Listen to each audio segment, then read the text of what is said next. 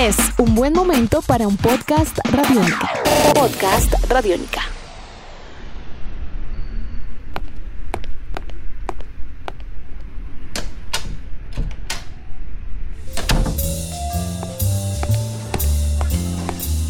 En Radiónica, una cita con el profe.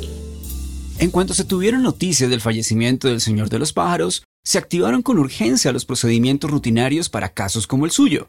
El hombre carecía de parientes cercanos y había transcurrido varios días desde el momento de su muerte hasta el hallazgo del cadáver, en todo lo concerniente tanto a la manipulación del cuerpo como a la gestión de sus pertenencias. Es muy interesante el inicio del Señor de los Pájaros de la escritora japonesa Yokogawa porque en un sentido muy especial ya tenemos al protagonista de esta historia muerto.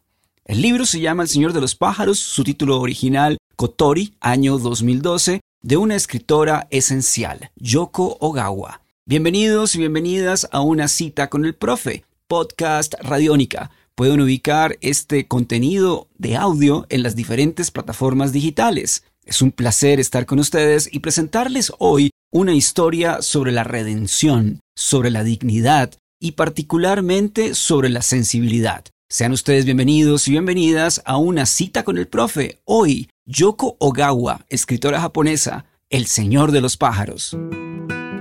Cuando hablamos de la narrativa contemporánea japonesa aparecen tres personajes fundamentales, imprescindibles y, por qué no, legendarios.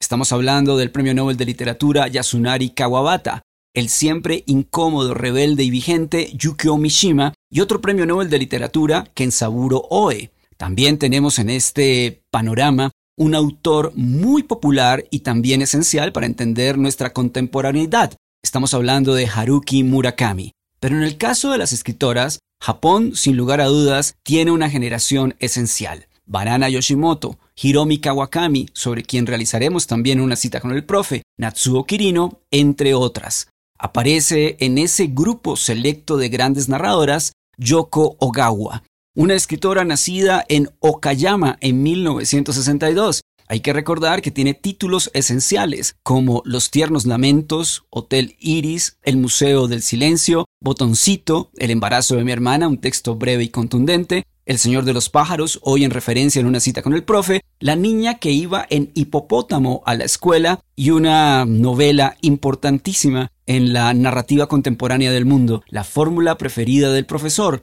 otro libro que merecería un capítulo aquí en una cita con el profe. Vamos a leer otro fragmento del Señor de los Pájaros de Yoko Ogawa y en este caso existe un precioso homenaje a la radio. Abrimos comillas. Por la noche escuchaban juntos la radio. No tenían gustos muy exigentes en cuanto al tipo de programa. Unas veces escuchaban la lectura de algún serial y otras la retransmisión de una ópera. La radio estaba sobre una vieja cómoda, en un rincón de la sala de estar, al lado de la foto de la madre. El hermano mayor hacía de aguzar el oído todo un arte. Verlo bastaba para darse cuenta de que saboreaba una por una cada palabra emitida por el aparato, uno a uno cada sonido. No hacía falta que lo expresara. Parecía vaciarse, hacerse transparente, emplear toda su energía en escuchar los pájaros, la lectura de las radionovelas o la ópera. Precisamente por ello, los sonidos calaban en su interior sin ningún tipo de filtro, despojados de significado y en toda su pureza. Cerramos comillas. Podcast Radiónica. Hemos podido compartir un par de fragmentos del Señor de los Pájaros. Hemos hablado sobre la narrativa contemporánea japonesa y por supuesto sobre la obra de Yoko Ogawa. Ha llegado el momento de presentar la historia y es muy sencilla. Es la historia de un personaje, de un hombre de edad avanzada, quien sencillamente desde una perspectiva libre, o sea, sin cobrar, cuida un aviario que está ubicado en un colegio en la Japón contemporánea. Aspectos importantes sobre este libro. El hermano mayor del protagonista. Es un personaje trascendental para entender ese lenguaje o el entendimiento del lenguaje de los pájaros. Una señora que le colabora en el colegio, muy amable, que puede representar esa parte, digamos, solidaria y empática de Japón una bibliotecaria que aparece en algún momento de la vida del Señor de los Pájaros, una tienda de variedades, una miscelánea en el Japón, y otro aspecto esencial, y es el poponés, que es nada más y nada menos el supuesto extraviado lenguaje de los pájaros, el cual tanto el hermano mayor como el señor de los pájaros logran descifrar. Por lo tanto, leeremos otro fragmento donde se analiza este aspecto aquí en El Señor de los Pájaros de Yoko Ogawa. Abrimos comillas.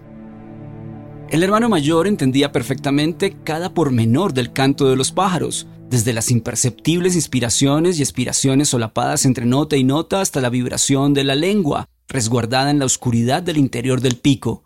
Era capaz de captar hasta el más mínimo matiz. No solo eso, llegaba incluso a comprender los distintos significados de los que eran portadoras aquellas melodías, pero sabía bien que no era a él a quien los pajaritos ofrecían todo el amor de sus canciones. Cerramos comillas. Podcast Radiónica. Teniendo en cuenta lo que hemos escuchado, podemos deducir, y así será, un viaje literario bastante especial, poético, sublime, profundo, donde Yoko Ogawa juega con nuestros sentimientos a partir de la construcción de frases y de momentos literarios bastante profundos. Hay que hablar de un libro que logra profundizar en lo que significa la dignidad, la solidaridad y la empatía, de escucharnos a nosotros mismos, pero también escuchar a las otras personas y a las otras criaturas del planeta, tema completamente oportuno para estos tiempos.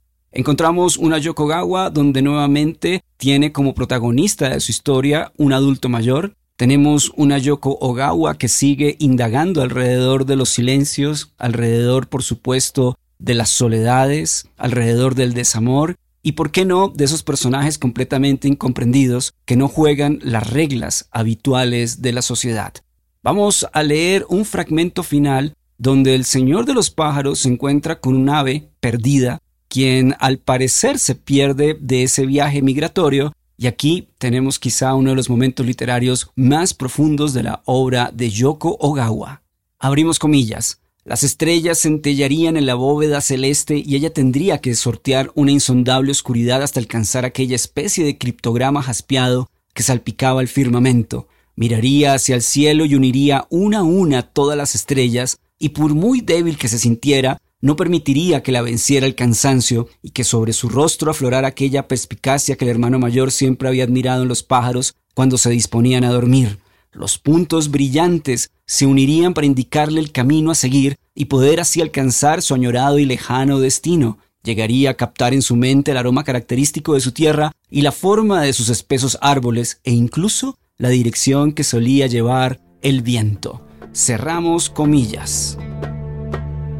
Así llegamos al final de una cita con el profe, el señor de los pájaros de la escritora japonesa Yoko Ogawa. Quiero recordarles que este libro fue publicado en el año 2012 bajo el título original de Kotori.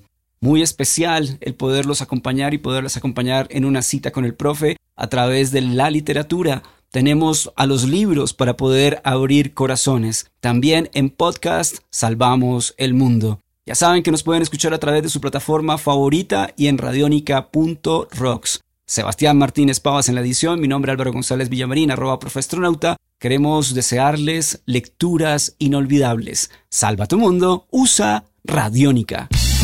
Nuestros podcasts están en radionica.rocks, en iTunes, en RTVC Play y en nuestra app Radiónica para Android y iPhone. Podcast Radiónica.